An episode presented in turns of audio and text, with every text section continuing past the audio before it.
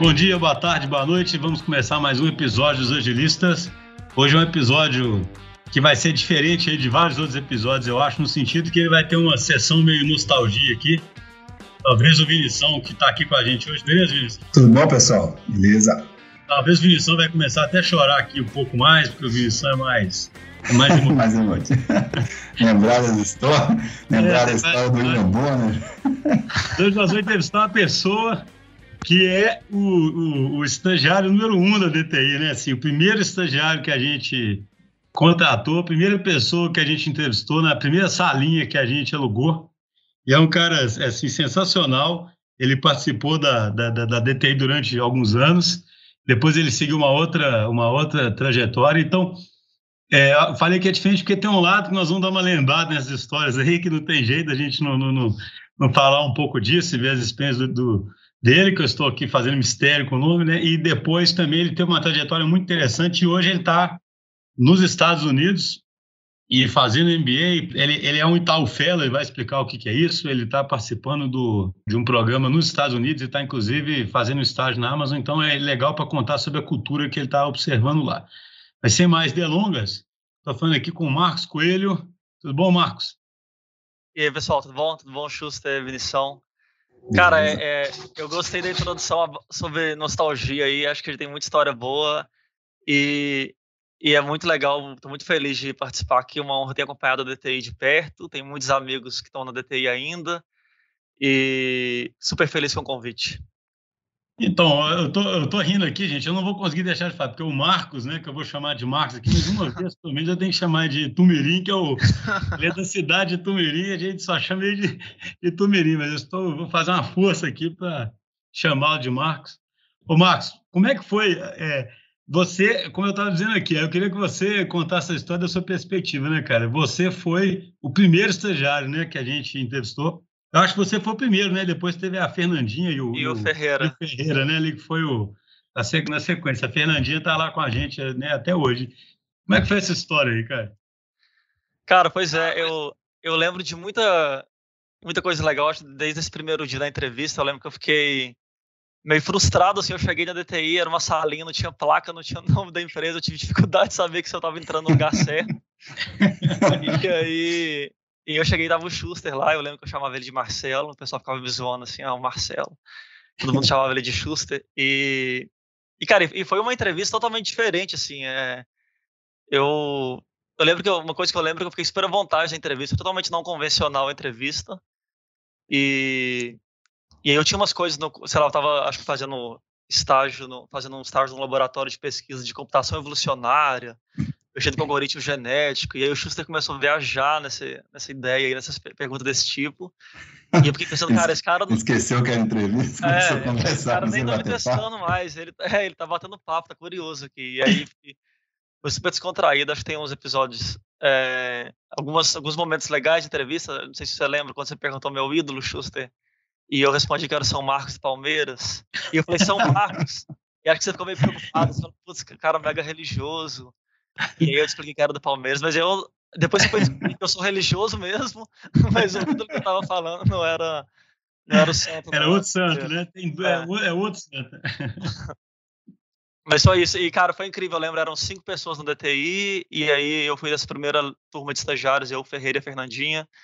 E foi assim, é, o zero do zero da minha carreira, tinha zero experiência com, no, no mercado de trabalho, e foi muito legal conversar com vocês. Não, eu lembro que esse, negócio é engraçado, né? Porque a gente realmente. A gente tinha uma salinha, né, cara? E a gente. A gente foi perdendo, a gente, a gente sempre foi. A gente fica brigante, é muito tosco, né? Então a gente foi. Quem conhece a gente hoje em dia nem, nem entende isso, né? Assim, as coisas foram igual talvez o que a gente acredita, né, cara, de sendo evolutivo, né?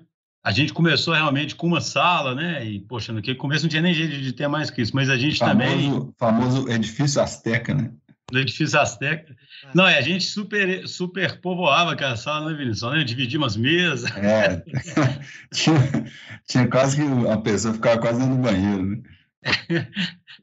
Mas isso eu, eu lembro uma vez, vocês me deram uma missão para instalar um porta-guardanapo, um porta-papel higiênico, não sei, na, no escritório, e eu não consegui. Eu falei na primeira missão, fiquei meio frustrado. Então os caras vão começar a achar que eu sou ruim de serviço agora, que eu não consegui nem instalar esse negócio. mas eu, eu, acho curioso, porque da mesma forma que você ficou aí achando, você ficou com a impressão assim, né? Ah, será que tem uma empresa? Na época a gente tinha dúvida até assim, será que nós vamos conseguir atrair esses estagiários bons para cá, né, cara? E aí, numa numa, numa leva só, nós trouxemos aí três, três fodões, né, cara? foi muito. Três medalhões, né? É, foi muito bom pra gente, né, cara? Né? Três de, de alto nível, né? Assim, porque realmente a gente vinha de uma cultura anterior, né? Eu vinha da Atam, onde a gente fazia isso, né? E aí a gente ficava sempre pensando, pô, será que isso vai dar certo? E aí. E na, e na, e na sequência ainda nós, nós trouxemos Tiaguinho, nós trouxemos Arinir, né? nós trouxemos Duarte, Guzmán. Duarte, né? Então a gente trouxe uma é. turma, conseguiu trazer uma turma boa, né? É, aí depois fomos para Diamantina também, né? Arranjamos né, os, os, os Zero Sérgio.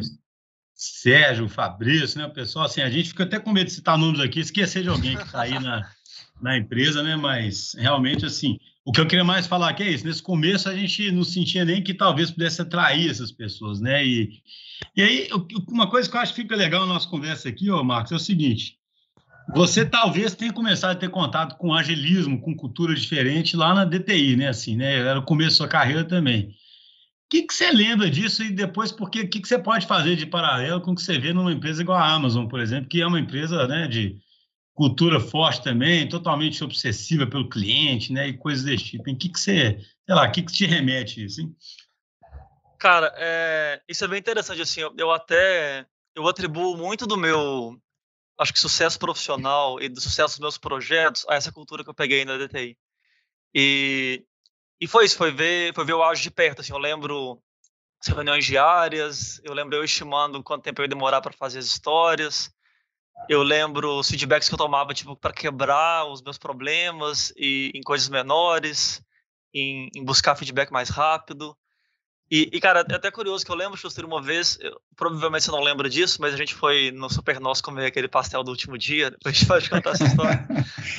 mas, mas eu perguntei para você, Schuster, que tipo, eu tava muito, muito intrigado, assim, que tipo, a DTI já tinha contratado um tanto de estagiário na, naquela altura, já tinham, sei lá, uns 10 estagiários e 5 fundadores. E eu falei, cara, como é que vocês, como é que vocês é, promove essa cultura quando o time está crescendo assim?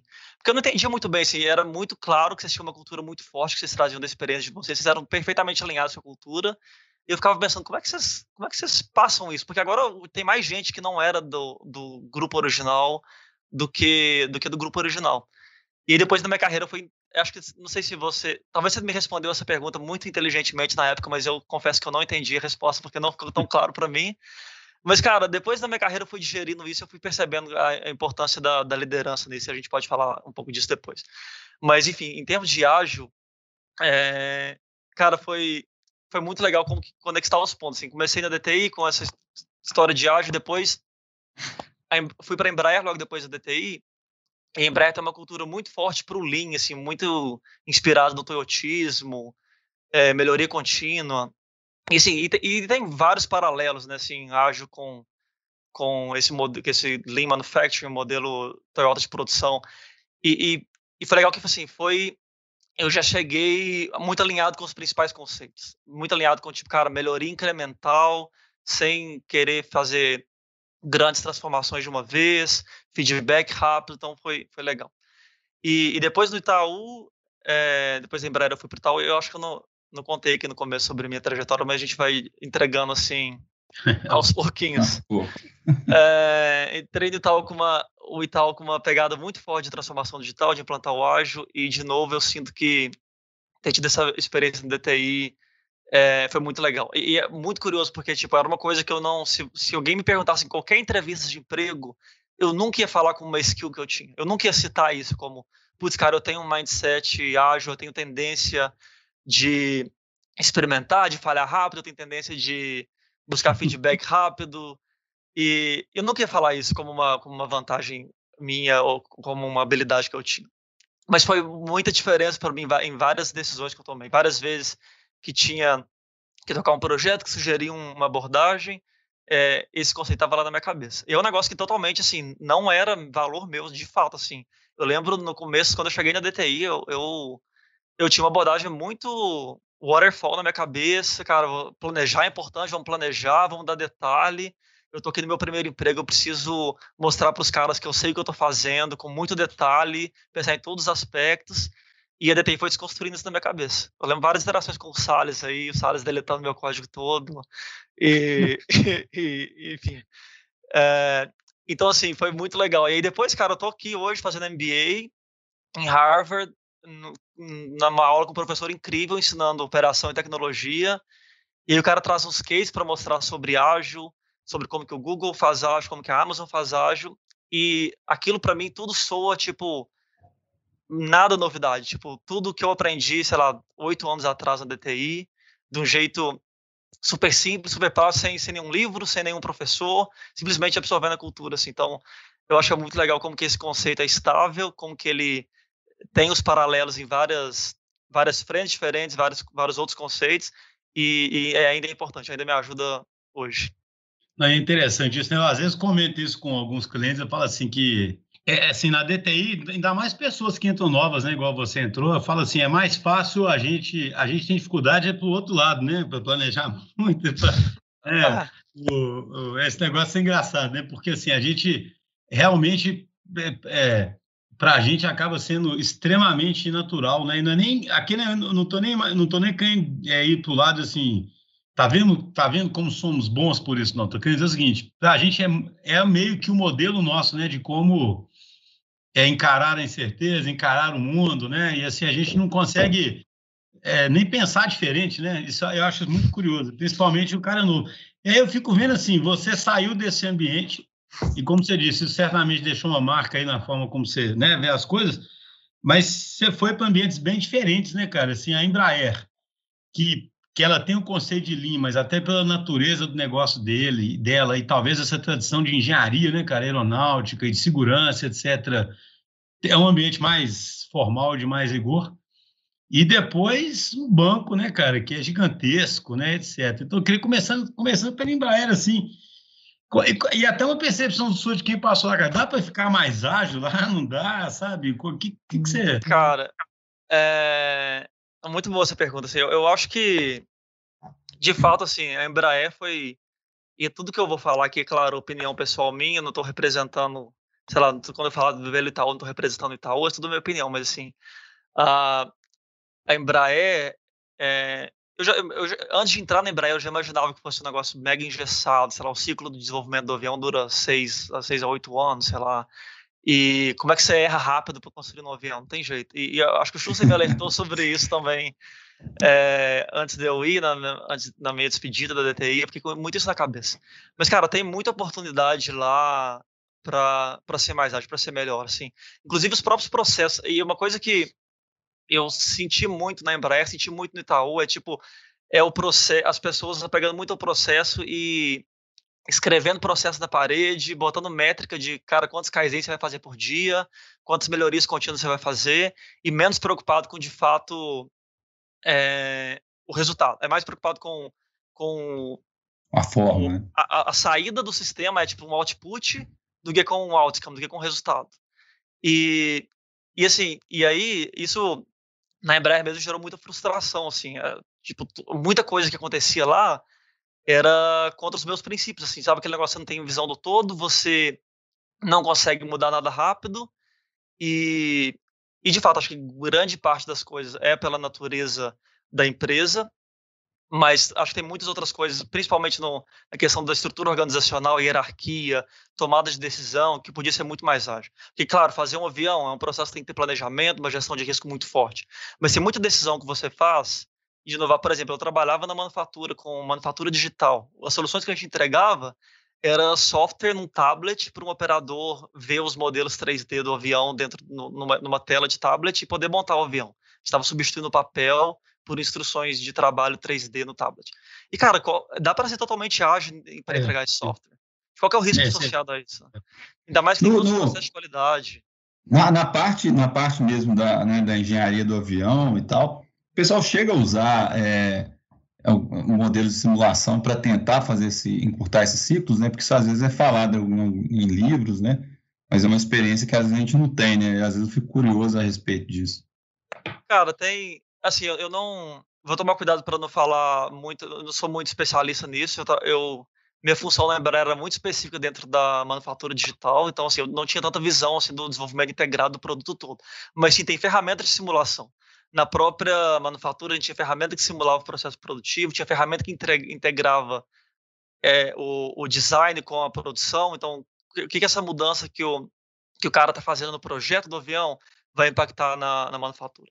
Só que era tudo assim, muito, muito oneroso, muito lento, mudanças muito pequenas e muitas vezes o, o, a gente ia lá, rodava análise, tinha análise, mas a decisão não acompanhava a análise, porque tinha muitas outras coisas envolvidas, a, a, o apetite para risco era menor.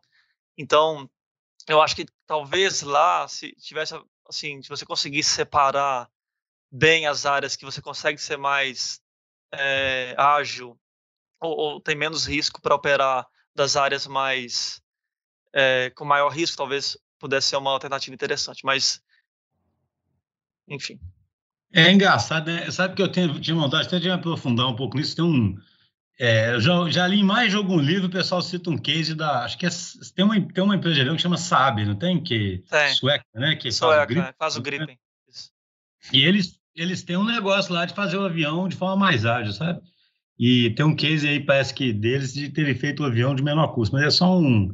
E aí, então aí você acabou, aí você foi para o Itaú, e aí no Itaú, digamos assim, na Embraer você entrou não para poder né, fazer o agilismo ou nada, você entrou na Embraer para numa posição ali, na manufatura digital. É, já no Itaú, você já foi parte de uma turma ali que tem essa missão de, sei lá, modernizar, não é isso? De trazer Exato. o disco e essa modernizar. Conta um pouquinho sobre isso. É um desafio só tecnológico, é cultural também? Que tipo de desafio né, que você tem lá? Cara, é, isso assim, foi uma experiência bem legal. Eu lembro que foi muito difícil eu decidir sair da Embraer. Eu estava fazendo mestrado no ITA, tive que abandonar o mestrado, abandonar a Embraer. Foi tipo, super difícil, mas foi a melhor decisão que eu tomei na vida, olhando para trás. Assim. O Itaú me contratou com essa missão mesmo, de é, eu e uma turma de fellows, a gente era uma turma de 17 fellows, que a gente já tinha experiência no mercado de trabalho e era para a gente ajudar na transformação digital do banco. Então era um trabalho totalmente assim, é, a gente sentia que a gente estava empoderado pela aula da liderança e então era, já tinha esse mandato de transformação. A gente tava, não ficava é, com medo de propor coisas, com medo de questionar. Pelo contrário, nosso papel era propor e questionar. E aí Cara, foi uma jornada assim muito legal. É, foi três anos que eu vivi. Eu fiquei no Itaú três anos e meio antes do MBA. E diria que foi assim, três anos e meio de lua de mel, assim. Eu tava falando, cara, eu tô muito, sabe, um ciclo virtuoso aqui nesse lugar. Tudo tá dando certo, eu tô feliz. E, e é curioso porque, tipo, o Itaú não é um lugar legal para você eu acho que o Itaú não é um lugar fácil de construir as coisas. Eu sempre gostei muito de construir coisa, eu gostava muito de desenvolver software. E, cara, o Itaú é difícil demais. Assim, eu cheguei lá e era muito difícil você, você implantar suas ideias. Só que, por outro lado, o Itaú é um prato cheio para você transformar. Então, assim, você vê aquela empresa gigante correndo para um lado, com, com uma cultura bem, bem forte, é, muito diferente do que alguma coisa que, algumas coisas que eu acreditava, e você tem esse mandato de ajudar nessa, nessa mudança. Então, desde que eu cheguei, é, eu sempre procurei implantar, mexer com projetos digitais. Meu primeiro projeto foi com People Analytics, a gente usando Data Science para melhorar, para ajudar nas decisões do RH. E, cara, foi muito assim, um desafio muito político mesmo, de pessoas, de explicar a importância, é, fazer junto, tentar. A gente chegou, quando a gente chegou nesse programa, a gente tinha um estigma assim, ah, chegaram os fellows, meio que um, umas entidades externas com algumas regalias que estão vindo aqui é, questionar nosso trabalho. E aí teve muito, acho que teve uma, um desafio muito grande assim de como que você conquista a confiança das pessoas, como que você mostra que você está querendo ajudar e tal. E uma coisa que funcionou muito bem para mim foi eu, eu, acho que eu consegui traduzir bem que tudo que eu estava propondo era não era minha agenda, era uma agenda do banco, era uma agenda do cliente, era uma agenda positiva. E isso estava muito alinhado com a mudança que o banco estava fazendo em cima na alta liderança. Então, eu acho que foi foi assim, uma, uma jornada incrível. Assim, eu via as coisas, eu via as áreas mudando lentamente, eu via pequenas pessoas mudando o jeito de, de trabalhar. Mas, ô Marcos, desculpa, só, só para entender uma coisa, ou seja, digamos assim, o Itaú é muito grande, pode deve ter um milhão de coisas que ele faz, mas eu falo assim, nessa, nessa eh, mudança aí, digamos, cultural e também organizacional e, e, e tecnológica, sei lá, tem empresa que cria um lab, né, etc. Está falando que ali eles pegaram caras bem selecionados e já colocaram dentro da própria estrutura do banco para ficar provocando a estrutura. É isso? A, Sim, a ideia perfeito. é essa. Você senta na estrutura que existe, mas você meio que entra, igual você disse, com um mandato ali para fazer certas provocações e, e fazendo a mudança acontecer. Perfeito. E, cara, essa pergunta é ótima, porque teve muito debate enquanto a gente estava no programa, e muitos fellows, inclusive, questionando o fato da gente não estar tá numa estrutura separada. Muita gente falava, eu queria trabalhar no Cubo, com o time ágil, separado do Itaú, na plataforma na AWS, é, porque as pessoas sentiam que elas iam conseguir construir mais nesse, nesse sentido. Mas aí que estava para mim esse dilema entre construir e transformar. Se, se, se o objetivo fosse contratar esses 17 caras para construir coisas, eles botariam a gente lá separado num lab para inovar e acho que seria uma estratégia boa. Só que para isso, você pode contratar a DTI para fazer para você, você pode contratar uma consultoria. Então, o objetivo não era esse, o objetivo é transformar. Então, como que você incute essas pessoas, e, e, a minha turma especialmente, não era uma turma mega digital, assim, todo mundo veio de startup e, é de tecnologia. Era uma galera meio termo, meio do caminho, assim, tipo o meu caso, que eu era de uma empresa grande, vinha da Embraer, então, tipo, eu tinha alguma, assim, eu, eu conseguia transitar bem ali numa empresa grande, Entendi. conseguia seguir processo, mas eu tinha os valores que eu podia trazer aos pouquinhos, e, e, sempre foi muito doloroso, assim, o jeito que eu, que eu isso não foi nenhum, nenhuma recomendação, mas do jeito que eu sempre fiz, que eu sempre gostei de fazer, era tipo, às vezes eu senti que o jeito que eu mais transformava era com um exemplo ali no meu time, pequenininho, sem querer fazer um PowerPoint gigante que ia mudar a estratégia do banco, não, era tipo, cara, como que eu começo aqui pequeno no meu time? Aí eu fiz, por exemplo, criei uns mandamentos do meu time que eram meio que, tinha os valores do Itaú, mas eu criei uns outros mandamentos do meu time com coisas que eu acreditava que era importante que o meu time fizesse, que era meio não conversava necessariamente com os valores que o Itaú tinha, e eu combinei com o meu time de avaliar ele segundo aqueles valores. E foi uma coisa, talvez, uma, um pouco de é, ousadia que eu tive na época, mas que eu acho que foi super positivo, assim, para começar a, a, a, dar esses exemplos, a influenciar para os lados. Então, acho que tem muito esse trabalho também pequeno, assim, de essas 17 pessoas ali dentro, aos pouquinhos, dando exemplo, provocando e, e, e transformando. Então, tem a ver com o que você falou mais cedo de liderança, né? Quando você falou, conversou sobre. Imagina, né? Como fazer uma instituição do tamanho do, do Itaú ter uma certa cultura, com tanta gente. Perfeito. É mais complicado que o problema que eu tinha lá na DTI. Você, você usou também um pouco da estratégia mineirinha aí, né? Tipo, ir pelas beiradas, né? Exato. Cara, mas é. E isso é muito verdade. Assim, eu acho que era muito uma questão, por exemplo, um desafio muito grande que a gente sempre teve no Itaú era o uso de cloud pública. Porque, imagina, o Itaú tem dados de cliente é, super sigilosos e o Itaú morre de medo de, claro, claro, assim, esse dado pode vazar de jeito nenhum. Então, como que a gente vai ter um projeto rodando na AWS, por exemplo, ou na, na Google, na GCP, na cloud da Google? E, e, eu poderia, tipo, a gente tinha uma frente lá, cara, vamos convencer segurança da informação de que eles deveriam parar de fazer, usar a cloud privada e deixar a gente brincar na cloud pública. Só que na minha cabeça era muito assim, cara, isso é uma, uma das milhões de decisões que o banco está tomando todo dia. E talvez, talvez botar minha energia para influenciar nessa decisão não seria o melhor uso da minha energia. Será que, tipo, essa mudança é lenta, mas como que a gente coloca pequenos elementos de, tipo, cara, o que é importante? Onde estão os riscos? É, quais são os benefícios? É, quais são os valores, os, os, o mindset que a gente tem que ter, e, e, e, o conjunto de tudo isso vai levar a própria liderança ou as próprias áreas a recomendar medidas diferentes. Então, talvez mudar para a cloud pública, talvez pensar mais no longo prazo, é, talvez deixar um pouco de dinheiro na mesa num projeto que está dando lucro, mas que talvez não converse muito com uma estratégia digital no futuro, talvez gastar mais dinheiro integrando dado, e, e, garantindo que o dado do cliente está íntegro e que a gente vai poder usar esse dado no futuro para tomar a decisão. Então, assim, é, é, muita coisa ao mesmo tempo. Então, a agenda não, era muito. Eu tentava não ter uma agenda muito específica na decisão, mas né, nessa, nessa evangelização de onde, o que é importante, qual é o resultado final que a gente quer, e aí que, que a organização fosse atrás dessa, essa mudança. E você sentiu mudanças mesmo, digamos assim, nesses três anos, né? Que você ficou três anos mais ou menos, né? De estar no MBA agora, não é Sim. isso que você diz? Né? É perceptível, porque eu falo, é uma experiência interessante, né? porque não é fácil mudar, né? A gente, a gente sabe que cultura é super difícil de mudar, ainda mais em lugar, ainda mais um lugar tão bem sucedido, né? Com uma cultura forte, né? A gente sempre comenta né? o sucesso que leva até o ponto ali, muitas vezes é o que mais dificulta a mudança, né? Porque é uma instituição de muito sucesso, né?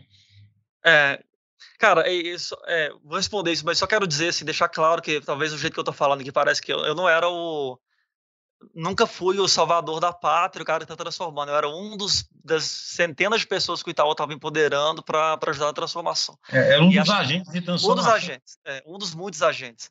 E para mim essa liderança veio muito de cima mesmo. Então, é, eu vejo, não sei se você teve a oportunidade de conhecer, Schuster, ou você, Vinícius, ou o Guerra, que é o CIO do Itaú. Cara, é um cara extremamente inspirado. Foi o cara que eu vi a palestra dele antes de ir para o Itaú. Foi quando eu decidi largar a Embraer e ir para o Itaú super inspirador, super focado no longo prazo no cliente. E, e é esse cara com, com outras lideranças lá que estão fazendo essa diferença. E aí, cara, quando você olha para cima, você é um agente ali embaixo, uma, na média liderança, você olha para cima e vê um cara desse, você se sente empoderado. E aí você começa a ser mais ousado nas suas decisões, na, na sua estratégia, nas suas provocações, porque você sabe que está alinhado lá em cima. E, cara, eu vi mudança, sim, respondendo a sua pergunta. É, cara, o Itaú mudou muito. E o último a última função que eu tive no Itaú, eu cuidava, eu era meio que o head de dados do Witch. Não sei se vocês conhecem o Witch, que é o. Uhum. E assim, eu não, nunca imaginava, assim, eu entrei no Itaú em 2015. Na época do Witch, a gente, a gente construiu a plataforma de dados do Witch toda cloud native, tudo na AWS, com dado na cloud pública. É, a tomada de decisão bem mais rápido, tomando mais risco, mais, é, claro, com muita maturidade, mas tomando risco, tomando decisão muito mais rápido do que o banco estava acostumado a tomar decisão. É, e mudanças, cara, de vestuário, de formalidade. Eu, quando entrei no Itaú, eu comprei dois ternos, porque eu via todo mundo de terno. E felizmente eu não. Os meus últimos dois anos do Itaú, eu nunca entrei no Itaú com terno, mesmo nas reuniões mais, mais executivas. Então, eu, eu sinto que teve uma mudança muito grande, sim. Não só, é claro, roupa e ambiente de trabalho mais coloridos, mas no, na forma de tomar decisão, nas ferramentas que a gente estava usando, na abordagem orientada a dados, eu, eu vi essa transformação acontecendo, sim. Impulso Ágil, acelerando a sua jornada para o agilismo. Olá pessoal, aqui é a Yas sou consultora e facilitadora na DTI. Como vocês já sabem, o processo de design thinking para nós é extremamente importante. Sempre que começamos uma nova iniciativa ou a construção de um novo produto, nós sempre iniciamos colocando todo mundo junto numa mesma sala. Os representantes do negócio, os usuários, a equipe técnica, todo mundo junto colaborando, explorando um problema e encontrando hipóteses de solução. A mudança para o trabalho remoto trouxe um grande desafio para nós, que é entender como a gente conseguiria manter esse mesmo processo fazendo isso online. É, e foi uma grande surpresa também, na verdade, porque quando a gente começou a explorar as opções possíveis, encontramos ferramentas muito legais, que garantem que a colaboração não se perca no formato remoto. Hoje a gente utiliza uma ferramenta que se chama Mural, que permite a criação de painéis colaborativos, onde todos os participantes podem entrar e fazer suas contribuições. E vem funcionando super bem. Conseguimos atingir os mesmos resultados mesmo trabalhando remotamente. Claro que existem alguns desafios. É, eu posso citar dois aqui rapidamente. Um primeiro seria o engajamento dos participantes, que é um grande desafio remotamente, porque imaginem, né? Todos os participantes estão na frente do computador, estão cheios de distrações naturalmente. E-mails chegando toda hora, notificações. Então, garantir o engajamento dos participantes online é um desafio. O que a gente vem fazendo é garantindo um equilíbrio de atividades que são individuais, em grupo, online, offline, realmente manter uma cadência de atividades que mantenham as pessoas engajadas, interessadas e provocadas também a compartilhar. Um outro desafio é a própria agenda de atividades. Quando a gente faz no formato presencial, geralmente a gente aproveita um dia inteiro de atividades o que não é viável no ambiente digital. É muito cansativo ficar em uma videoconferência durante muito tempo. Então, o que a gente fez foi diluir as nossas agendas de atividades em atividades menores, separadas em, nos dias. Então, a gente está trabalhando com atividades de três a quatro horas, sempre com intervalos entre elas, mas que permitem que a gente consiga ter um volume legal de discussões, mas sem ficar cansativo demais. O que foi muito legal, no fim das contas, a gente ganhou uma flexibilidade muito bacana nesse ambiente remoto. A gente está fazendo, por exemplo, workshops agora com representantes no mundo inteiro, algo que antes não era possível. Então, foi uma fase que exigiu muita experimentação, muita adaptação da nossa parte, mas gerou muito aprendizado. A gente sai aí com ferramentas muito legais para continuar utilizando daqui para frente. O importante para a gente é entender que o processo de design thinking é super valioso, ele é super importante. Fazer construção de produtos e de iniciativas sempre de forma colaborativa e com os usuários é fundamental, seja online, seja presencial. Para você deve ter sido bem difícil, né? Fico imaginando ouvir você falando aí do em relação à questão do mestrado no ITA, né? Foi isso que né, você falou assim, não, já que eu, já que eu tive que, que abandonar aqui, agora eu vou, eu vou, ter, vou fazer uma coisa lá em Harvard. Foi? Agora eu vou, Cara, vou é, julgar aqui. Não, é curioso que eu fiquei com medo, porque para você, esses MBAs você aplica são super concorridos, né? E tipo, qualquer qualquer deslize, você é eliminado. As escolas, tipo, tem muita gente aplicando, né? E eu tinha muito medo, porque eu, eu tinha esse abandono no meu histórico. O, a Harvard exige que você mande todo o seu histórico escolar da sua vida para eles analisarem. E eu mandei para eles o meu histórico do ITA com um mestrado incompleto. Eu fiz todas as disciplinas, tinha nota boa, mas eu abandonei o mestrado. E eu fiquei pensando, cara, isso pode ser um sinal para eles não me aceitarem né, no MBA. É, mas, enfim, deu tudo certo. E como é que está sendo isso aí? Aí, então, você, foi, foi, você começou quando o mestrado? Esse ano agora? Passado, comecei em agosto do ano passado. Você está nos Estados Unidos desde agosto do ano passado, então? Desde agosto do ano passado. Cara, Como é que está sendo essa experiência? Fala mais, você disse que é um programa que envolve também você estagiar numa empresa, é isso? Como é, conta é, um pouquinho. É, o MBA é muito comum aqui nos Estados Unidos, tem é ofertado por muitas escolas, é um programa de dois anos, é, geralmente não tem uma ênfase específica, alguns MBAs as pessoas escolhem uma ênfase, mas Harvard é um MBA muito é, generalista, e funciona se faz um primeiro ano de em Harvard, você faz o primeiro ano de matérias mais básicas de business, então você aprende contabilidade, macroeconomia, é, estratégia, marketing, todo o básico de finanças, todo o básico de business. E aí no summer a gente faz um estágio em alguma empresa e depois faz o segundo ano. E aí geralmente as pessoas fazem esse estágio na empresa para receber uma oferta full time, uma oferta de para ir depois do MBA. Uhum. E uma coisa que é particular aqui de Harvard e que é uma das poucas escolas que usa, é, é o Case Method. Não sei se vocês já ouviram falar. Mas Harvard, hum. nenhuma aula minha aqui é lecture. Eu não tenho nenhuma aula com um professor explicando coisas. Nenhuma, não aprendo nada, nem finanças, nem as coisas mais técnicas desse jeito. Tudo, todas as aulas são case. A gente tem um case sobre uma empresa, sempre tem um protagonista no case, alguma, ou, CEO da empresa, ou alguma liderança dentro da empresa, e o protagonista encara uma decisão que ele tem que tomar. Então, o case descreve, tem tabelas, dados, escrevendo essa jornada do protagonista e a gente vai para a aula para discutir. Que, se a gente fosse protagonista, que decisão a gente tomaria? Então a aula é os alunos falando o tempo todo, o professor é um mero intermediador de discussão na sala de aula.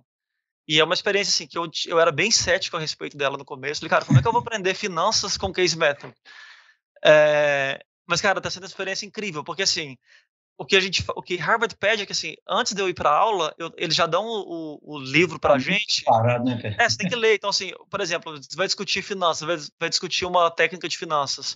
Você tem que estudar antes em casa, aprender, depois você lê o case e depois você toma uma decisão. E na aula você vai discutir. Porque é um jeito melhor de aproveitar o tempo. Você, você, você aproveita o tempo. De, você pensa que, tipo, a minha sala tem 100 pessoas dentro de uma sala, 94 pessoas gente de todos os backgrounds do mundo inteiro. Então é sempre muito rica a discussão. Então é muito mais proveitoso. Não acontece, não acontece de quem é mais, que, mais quietinho, mais tímido, assim, não acabar ficar mais passivo, não? Cara, isso, isso... a Harvard só tem cara high profile. Isso. É, pois é, eu, eu, eu, eu questionando se eu devia estar aqui mesmo. Mas o que é, é, é, impressionante, sim. Eles têm um incentivo todo para você participar. Tem, pra você ter uma noção, tem um scribe na, na sala, um cara que fica digitando tudo que você fala, e a avaliação é feita com curva forçada. Então, toda matéria, os 10% piores vão receber nota baixa, não importa quão bem eles vão. É... Me lembra algumas coisas. Né? E, tipo, e metade da nota é participação em sala de aula. Tem uma prova no final, é metade, 50% geralmente é a prova, 50% é você falando na sala de aula. Não, cara, eu, eu não posso fazer Harvard, não, eu tava perdido nessa. Cara, mas, mas não, assim, vou falar para vocês que, tipo, quando eu cheguei, eu, eu fiquei muito assustado. E, e, tipo, eu nem ia aplicar Harvard, eu achava que não tinha nada a ver comigo. Eu apliquei para várias outras escolas, e mas tinha um consultor me ajudando com os applications de São Paulo, e ele falou: Cara, você precisa muito aplicar para Harvard, você vai amar a escola, o MBA é muito bom e tal. E eu falei: Não, Harvard é muito, todo mundo é muito coxinha, todo mundo muito formal, eu não, não tenho nada a ver com Harvard. E o problema de Harvard é que depois que eu passei, é difícil falar não, entendeu? E aí eu, eu passei em várias outras escolas e eu acabei decidindo no Harvard, tive muita pressão também desse consultor, mas eu falei, cara, é um lugar que eu vou sair da minha zona de conforto totalmente, vai ser totalmente diferente para mim e eu vou aprender mais. Eu vim. E, e, e eu acabei vindo, por, tem uma semana que eles fazem para os alunos admitidos antes de começar o MBA Direito, para você ter um pouco da experiência. Cara, foi foi muito aterrorizante para mim essa aula que eu tive de experiência. Eu cheguei aqui na sala, eu vi as pessoas falando por tipo três minutos, dando argumento. Eu li o case, preparei para essa aula experimental. Mas eu ficava vendo as pessoas participando na sala, eu falei, cara, sem chance. Tipo, meu inglês é o pior dessa sala. Eu nem tô entendendo direito o que as pessoas estão falando. Tipo, o professor citou três empresas dos Estados Unidos que eu não conheço. Essa menina tem um sotaque britânico, eu não entendi uma palavra do que ela falou. Eu fiquei, tipo, desesperado, falando, tomei uma decisão muito errada na minha vida. Mas, cara, é, eu hoje, assim, é inacreditável. Assim, tanto que eu tô feliz nesse lugar. Tanto que tem dia que eu tô aqui, eu não acredito. Eu olho pra minha sala de aula e falo, cara, nem acredito que eu tô nesse lugar de tão, tão legal que é, tanta reflexão legal que eu tenho. Ó, uma coisa, uma coisa já podia testar na nossa conversa, você está falando Harvard com perfeição, cara, né? Harvard. Isso aí a gente não consegue falar, né, Vinícius? É. é...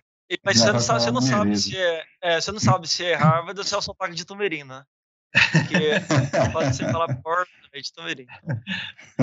Antes até de avançar um pouquinho para ver sobre um pouquinho sobre a Amazon, uma curiosidade que eu tenho, eu até assino, né, HBR, leio muita coisa, mas assim, o agilismo, né, essas escolas todas mais, mais beyond budget, o que seja, sabe? Toda essa corrente que, que, que enxerga o futuro de forma diferente, enxerga a eliminação de risco de forma diferente, etc, né?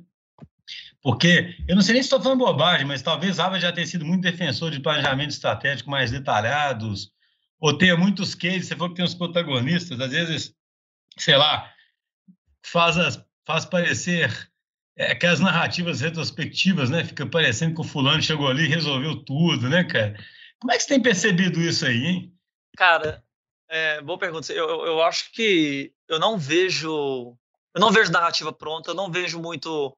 Eu vejo muito framework, às vezes, para ajudar a gente a tomar a decisão, mas eu não vejo, tipo, é, todos os professores têm uma preocupação muito grande em deixar claro que a solução, porque assim, a aula é assim, você toma a decisão protagonista e no final eles revelam o que o protagonista fez e qual foi o resultado. E os professores deixam muito claro que, tipo, cara, ele pode ter tido um resultado bom e ter tomado a decisão do jeito errado, enfim. Uhum. Mas a gente tem uma matéria específica que é obrigatória para todo mundo, que é tecnologia e operações, que tem uma parte muito grande dela que é digital. Então a gente vê case no detalhe de Uber, é, Facebook, é, Amazon, Netflix, e assim, do, do, nível de a gente tem é, Excel com dados para analisar, analisar experimentações que a Uber fez, fazer teste AB, tomar decisão com base em dados. Então, eu, eu, diria que em termos de conceito, assim, é tudo pincelado. Assim, a gente vê design thinking, a gente vê ágil, tem uma carga muito grande de lean manufacturing também, mas é, não é pregado assim como a escola certa, não é pregado tipo ágil deveria ser o jeito de você pensar. Eles uhum. pregam assim, aqui está uma ferramenta para você que funciona nesses casos. E, é, e ele, professores... Seus, vai ampliando seus modelos mentais, né? Para você Exato. aplicar, você achar melhor, né? Como se fosse Exato. isso, né? E tem professores que você vê que eles são muito mais favoráveis a essa abordagem, tem outros que são mais tradicionais, pega o pessoal mais de estratégia, e é o que você falou, eles estão muito pensando, tem um framework muito claro para resolver as coisas. É, e, e são mais tradicionais né, nessa tomada de decisão. Mas eu acho que é, tipo, é tudo muito aberto assim para a gente refletir, tomar as próprias decisões. Muita gente tem uma crítica que tipo as pessoas saem muito perdidas da sala porque elas não sabem qual era a resposta certa. Muita gente fala, uhum. cara, eu não sei qual era a resposta certa. Mas eu acho que essa é a ideia, assim, não tem resposta certa. É, é, isso, é, mais, muito mais genuíno, né, cara? Muito mais autêntico, né? Do que. É, muito mais a jornada de trabalhar, igual você falou, uma paleta de modelos mentais ali, do que, do que saber a resposta certa, normalmente. Esse tipo de abordagem.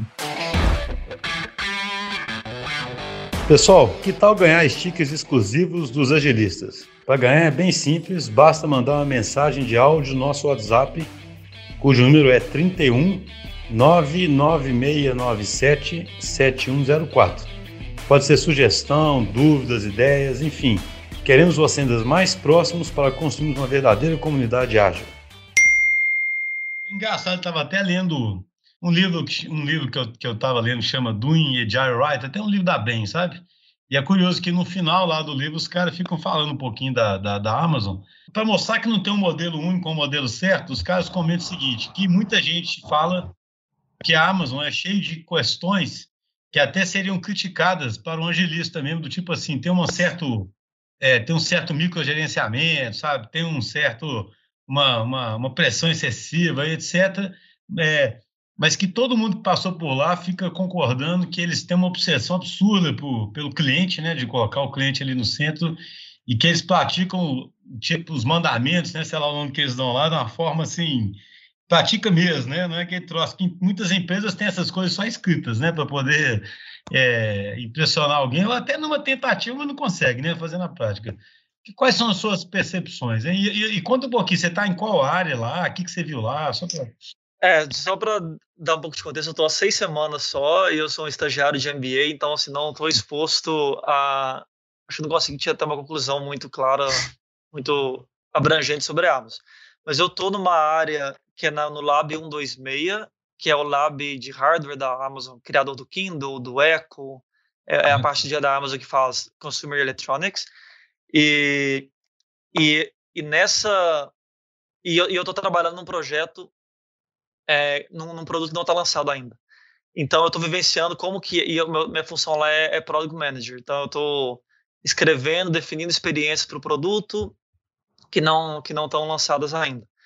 É, e cara, está sendo assim, está sendo muito diferente do que eu imaginei, assim, impressionante. O pessoal da Amazon fala muito que eles têm uma cultura peculiar e é muito verdade, assim. É, é primeiro que eu não tô assim, se você perguntar para mim se eu estou vendo ágil lá, eu não, tô, eu não consigo nem identificar as coisas porque eu estou trabalhando esse produto não está lançado, mas eu vejo assim, eu vejo esses, esses, princípios de liderança que eles têm, eles têm 14 leadership principles que tipo eles vivenciam no dia a dia, assim, nas reuniões o tempo todo eles estão tomando decisão, citando isso. Na hora que eu vou tomar um feedback da minha chefe, ela cita isso, o tempo tipo é o tempo todo vivendo isso. E você vê que os caras acreditam muito nesse nesse negócio. E aí é, eu acho uma coisa muito legal que eles fazem, cara, que para mim é o, é o, número um deles, e eu aprendi um pouco sobre isso naquele livro Inspired, do Marty Kagan, sobre, sobre, hum, product, so, sobre product manager. Ah, boa. E ele fala sobre a abordagem de, do customer letter ou do press release, que algumas empresas, elas antes de começar a desenvolver um produto, elas primeiro escrevem como é que vai ser o press release daquele produto. E, e, essa é a abordagem que a Amazon usa e tem outras empresas que usam Customer Letter, como se um cliente escrevesse uma carta para a empresa falando quão maravilhado ele está com aquela solução. E, inclusive, e o meu delivery, o meu entregável do estágio é justamente uma press release do produto que eu estou desenvolvendo. Então, se eu tenho que escrever um doc, eu não estou tipo liderando uma engenharia. Eu, assim, eu tenho engenheiro me ajudando, eu tenho UX, cara de UX me ajudando, eu tenho cara de research me ajudando, mas o meu entregável é um documento simulando uma press release. E, cara, é incrível tanto que é difícil fazer esse negócio, porque ali eu tenho que escrever o, o produto, escrever o produto de uma forma super clara, que evidencia o principal problema que eu estou resolvendo para o cliente, de uma maneira que o cliente vai entender. E essa press release geralmente tem o que eles chamam de customer anecdotes, que são frases que, você, que o cliente falaria. Então, você cria uma frase fake de um cliente impressionado com o seu produto. E isso é quase que o, o, o documento de requisitos que começa um produto. Mas assim, você está dentro do squad, você identifica isso, ou está naqueles pizza team lá, famosos pizza team, tem alguma coisa? Tem, tem pizza team, eu estou num time de... Eu não sei se isso é uma estrutura só do meu time, eu não sei dizer, se eu estou num time de product managers, então é um time super enxuto, assim, não tem, hierarquicamente é muito enxuto, tipo, tem um cara que sei lá, um cara super nível alto do ranking da, da Amazon na hierarquia, que ele tem reunião comigo toda semana. E ele, tipo, ele é muito mais sênior do que eu. Tipo, ele tá três níveis acima de mim, mas ele tá ali em reunião comigo. Porque os PMs, eles é um time super enxuto, que só tem Product Manager, e eles são responsáveis por, por outros, por vários pizza teams que estão desenvolvendo as aplicações, estão fazendo research, estão fazendo UX. Mas é, a minha estrutura é essa, tipo, só tem product managers, meu, meus pares são product managers, a minha chefe é product manager, o chefe dela é product manager. O que é curioso é que ele, todo mundo faz a mesma coisa. Então, tipo, o que a, a chefe da minha chefe está fazendo é exatamente a mesma coisa que eu estou fazendo. É diferente desse conceito que, tipo, sei lá, eu no Itaú era um gerente, eu era responsável por todo o escopo que o meu time tinha e eu estava ali ajudando eles a tomar a decisão. Quem estava fazendo era eles, eu ficava ali fazendo, toma, ajudando a tomar a decisão. Na, na Amazon que eu estou vendo não é isso, assim, a minha chefe, a minha chefe da minha chefe está fazendo exatamente a mesma coisa que eu estou fazendo com outro escopo. Então ela tem as preocupações dela, eu tenho as minhas, ela me ajuda a tomar a decisão com a minha, mas a minha decisão é meu produto, ela, ela só me influencia, assim, quase que me dá autonomia para decidir. Então, acho é, nesse, nesse livro aí que você falou, né, ele fala que, que para ser um PM, porque o livro é muito centrado no, no, nesse papel do PM, né? E ele fala assim que qualquer PM que se preze deveria trabalhar umas 12 horas por dia. Como é que você está fazendo seu MBA, então? Cara, é, isso, isso, é uma outra coisa. Eu, eu não estou fazendo... a gente está de férias agora do MBA, né? Mas ah, eu... Então por isso. Mas, mas eu, eu, não, eu nunca fui um cara de trabalhar muito, não acreditei muito. Eu, parece preguiçoso isso, mas eu não... É meio contra o meu valor, assim, eu ficar, tipo, muitas horas numa empresa. Eu tenho, começo a ter ansiedade, assim, se eu não estou vivendo a... Sei lá, é muito pessoal meu isso. E no Itaú mesmo eu trabalhava, por mais que meus pares no Itaú às vezes trabalhavam mais, mas eu trabalhava de nove da manhã às sete da noite. Dificilmente eu trabalhava além disso. No Itaú, acho que eu nunca trabalhei um final de semana sequer. E, tipo, super... por isso que a minha vida também foi uma lua de mel lá, foi super legal. Mas, mas assim, na Amazon agora eu tô trabalhando muito mais. Assim, trabalhei os últimos dois finais de semana.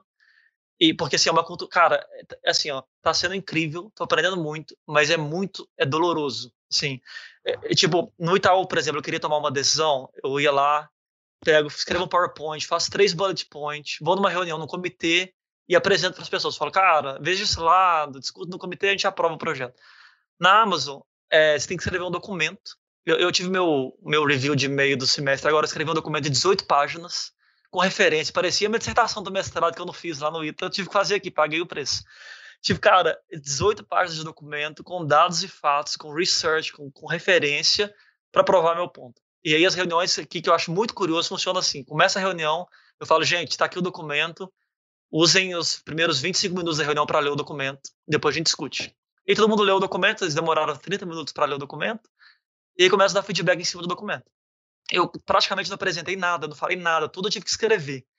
E um, acho que é muito legal, porque é, a hierarquia some totalmente. Não tem a pessoa falando bem, o PowerPoint bonito, a, a, a carte... o cargo da pessoa ali, é só um documento igual todo mundo. Sei lá, o documento que eu escrevo provavelmente é igual o documento que a chefe da minha chefe escreve, e ninguém tá vendo, não tem, não tem nem autor do documento. Segundo que é, eu vi uns vídeos do Jeff Bezos advogando por isso, que ele fala que, cara, não tem como você escrever um documento bem feito se você não tiver o seu pensamento bem articulado e muito clareza no que você está querendo mostrar.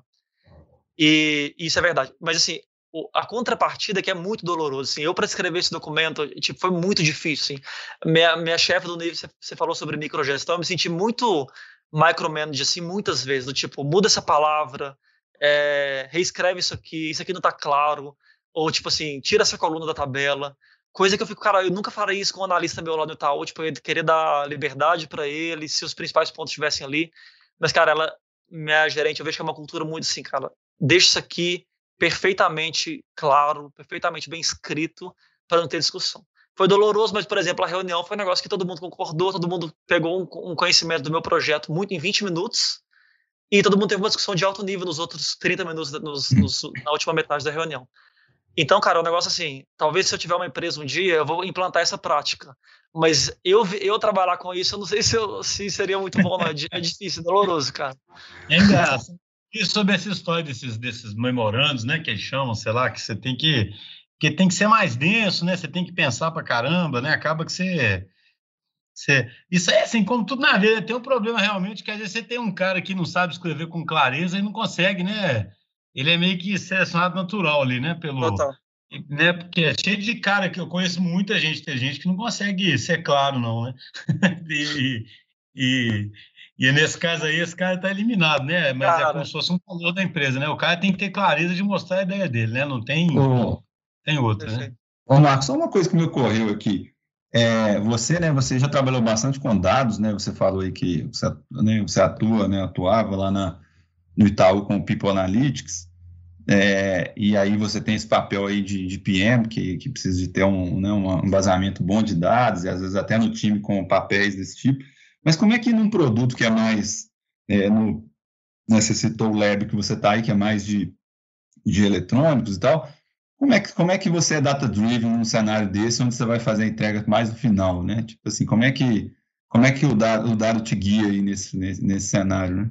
Cara, é, é, essa pergunta é muito boa, assim, eu, vivo isso no meu dia a dia, assim. Eu achava que eu ia conseguir tirar vantagem dessa característica de, cara, estou acostumado com dados, então eu esperava que eu fosse um product manager que ia ter dado a lei de produção para eu fazer teste, testar hipótese. E não, de fato, o produto não está lançado, a gente tem dado nenhum é, é um produto confidencial, então, tipo, a gente não consegue nem testar muito, fazer muita pesquisa com muita gente. E está sendo um ambiente muito ambíguo, assim, o tempo todo. E aí, é, eu te falo que, assim, não tem muita cultura data-driven desse jeito. Assim, o, que, o que eu tenho feito, assim, eu tenho pegado pesquisas existentes que a Amazon já fez para outros produtos e usado como proxy. E eu falo assim, cara, assumindo como...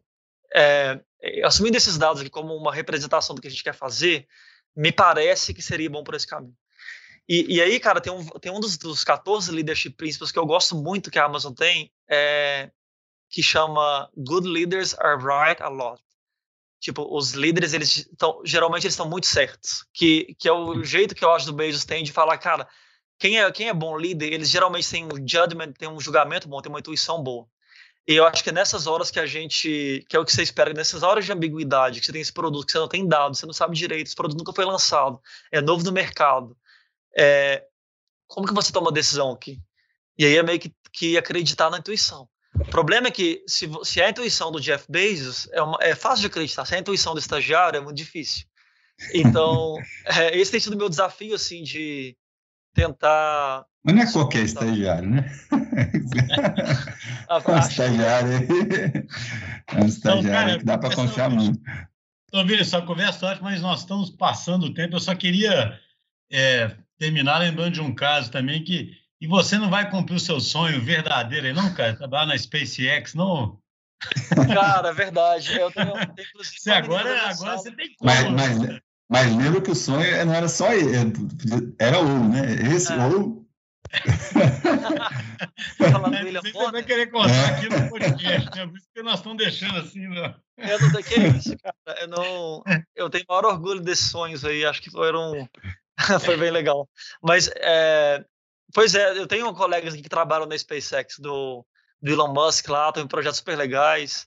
É, pode ser, né? Eu acho que. Mas meu sonho não era trabalhar na SpaceX, era ser astronauta. Acho que tem um. é mais difícil ainda. Mas eu acho que eu já aceitei essa ideia aí de que não vou ser astronauta, não, mas tá tudo bem. É, sabe porque o, o uma, assim, aqui não tá entendendo nada, né, cara? Esse momento é engraçado, isso é tão marcante na, na empresa, porque a empresa tinha pouca gente, né? E a gente fez uma festa. Foi na casa do Luiz Guilherme, né, cara? E aí fazia uma. Espontaneamente, lembra? De repente começou a ter umas rodinhas lá, todo mundo contava uma história, né? Aí o, o Marcos veio com essa história, né, cara? De quando era pequeno, sonhava em ser, ser astronauta, né? Isso aí virou uma, uma, uma história que a gente sempre conta na, na, na, empresa. Eu tô achando que você tá chegando sem perceber, seu inconsciente está te levando ali para perto da da SpaceX e lá você ainda pode ser astronauta ainda. Cara, pode ser, boa. Tomara. Cara, mas é isso, ô, ô Marcos. Cara, muito, a, a, conversa foi legal demais, foi muito bom te, te rever. É, acho que as histórias aí são interessantíssimas e mostra uma trajetória muito rica, né, cara? E as percepções que você pode ter em diferentes tipos de empresa, né? De diferentes culturas, em diferentes fases da sua vida aí, sabe? Muito, muito legal. É, mais para frente, aí a gente pode gravar outro, sabe? Quando você tiver avançado mais aí, para você contar se esse produto seu. Já pensou se estiver fazendo um novo Kindle agora aí, né, cara? Alguma coisa assim? É, vai ser legal. Quando lançar, eu vou ser feliz em, em falar também sobre ele. Mas, mas, cara, foi ótimo. Muito obrigado. Fiquei super feliz com o convite. Muito bom falar com vocês. É, eu espero que a gente faça muitos projetos juntos ainda no futuro. Eu admiro muito, já falei isso para vocês. Acho que vocês vão continuar crescendo muito ainda e vão ter muitos desafios grandes aí no, no cenário do Brasil. Vou ser feliz em, em fazer parceria com vocês. Olha, Obrigado. Falar na Amazon, fala para a Amazon desenvolver o contratar um squad. Boa. Eu queria também reforçar o agradecimento, corroborar com o que você falou aí, foi, foi excelente aí, lembranças boas, né? Outro dia a gente gravou aqui com o Thiaguinho, com o Duarte, agora gravando com você, e é, é muito é muito bacana aí encontrar quem, quem fez parte da nossa história aí, tá, tá super bem, bom demais. Tá vendo? É essa hora que o Vinícius chora, cara, que eu previ aqui. Bom, bicho, um abração pra você, cara. Um abraço, um abraço. pessoal. Tchau, tchau. Até mais.